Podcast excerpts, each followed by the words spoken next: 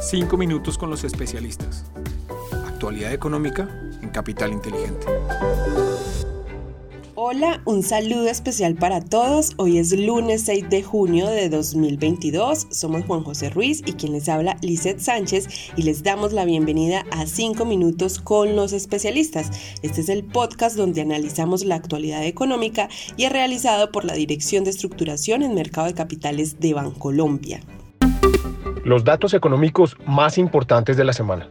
Comenzamos este episodio contándoles que los mercados globales durante la semana pasada reflejaron un moderado aumento en el apetito por riesgo en línea con la última semana de mayo. Destacamos que fue una semana de jornadas cargadas de eventos económicos y políticos a nivel global como el relajamiento de las medidas de restricción por COVID-19 en Shanghái y Beijing, los datos de empleo en Estados Unidos que siguen robustos con 390 mil nuevos puestos de trabajo superando así las expectativas, también destacamos el inicio de la contracción del balance monetario de la Fed y varios datos de PMI en distintas regiones del mundo que reflejaron resultados mixtos. A nivel local destacamos que se conoció que la inflación durante mayo se moderó hasta el 9,07%, donde la categoría de alimentos y bebidas alcohólicas presentó una menor presión sobre el aumento de los precios al alcanzar una variación del 21,6% durante los últimos 12 meses, mientras que en abril este aumento fue de 26 6,17%. Desempeño de los mercados internacionales. En el contexto internacional les contamos que el dólar medido a través del índice DXY, que mide su comportamiento frente a las principales divisas del mundo, aumentó durante la última semana en 0,46% hasta los 102,14 puntos. Hay que mencionar que este aumento estuvo provocado principalmente por una leve devaluación de la libra de menos 1,04% hasta llegar a los 1,25 dólares por libra.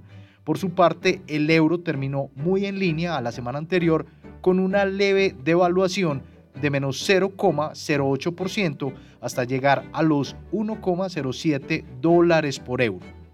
En la renta variable internacional, los principales mercados globales presentaron resultados mixtos durante la última semana. De esta manera, el Standard Poor's 500 reportó un retorno de menos 1,20%, el Nasdaq tecnológico de menos 0,98% y el Stock 600 de menos 0,87%.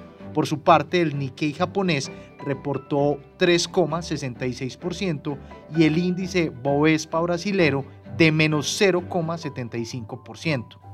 También hay que mencionar que durante la semana se evidenció un retorno hacia los activos de riesgo, pero el viernes los mercados cayeron luego de los datos de empleo. Según un reporte de Bank of America, entraron 2,7 billones a acciones durante la semana.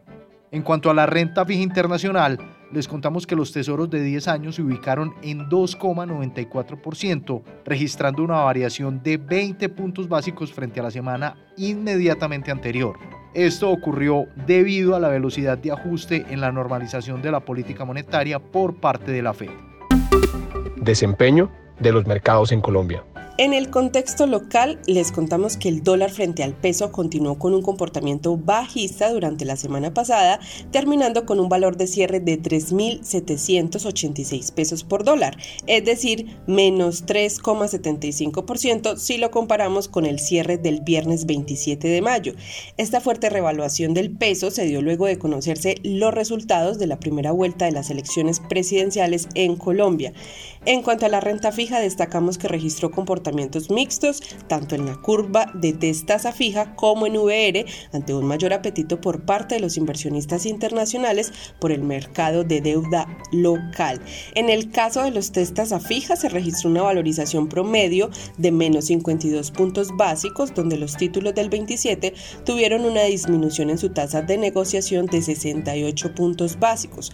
Por otra parte, los TES VR tuvieron una desvalorización promedio de 19 puntos básicos básicos, donde la referencia más afectada fue la referencia del 2029, con un incremento en tasa de 32 puntos básicos. Y finalmente resaltamos que en la renta variable local, el índice MSCI Colcap cerró la semana en 1.614 puntos, es decir, 5,3% por encima del cierre del viernes anterior.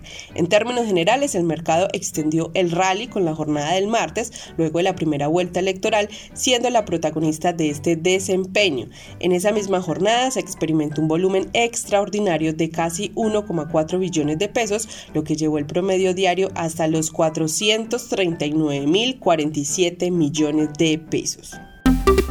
Oportunidades de inversión para esta semana. Para finalizar, en la renta fija internacional seguimos reforzando nuestra recomendación en títulos de deuda indexados a tasa flotante y de baja duración, así como títulos de deuda emergente ante diferenciales de tasa de interés atractivos frente a su promedio histórico.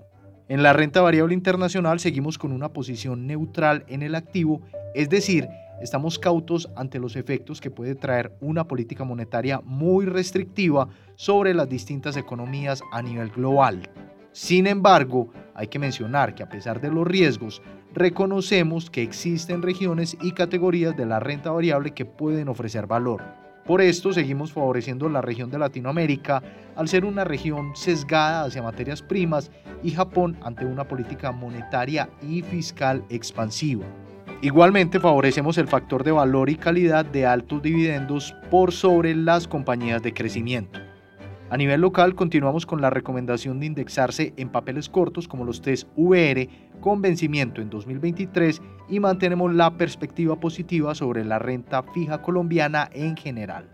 En cuanto al dólar, consideramos que cualquier movimiento que se presente a la baja en el peso colombiano debería ser considerado oportunidad de compra y no descartamos que durante el desarrollo electoral pueda retomar incluso a niveles de 3.900 pesos. Por último, en cuanto al índice MSCI Colcap, resaltamos la volatilidad que estadísticamente ha mostrado los mercados en esta etapa de los procesos electorales luego de las subidas experimentadas en estas dos últimas semanas. No descartamos que el mercado presente un descanso que dependiendo de cómo se posicionen los volúmenes podría traer consigo correcciones en los precios de las acciones. Es así como terminamos nuestro resumen semanal. Recuerden que somos Juan José Ruiz y quien les habla Lizeth Sánchez y les esperamos la próxima semana en un nuevo episodio de Los 5 Minutos con los especialistas.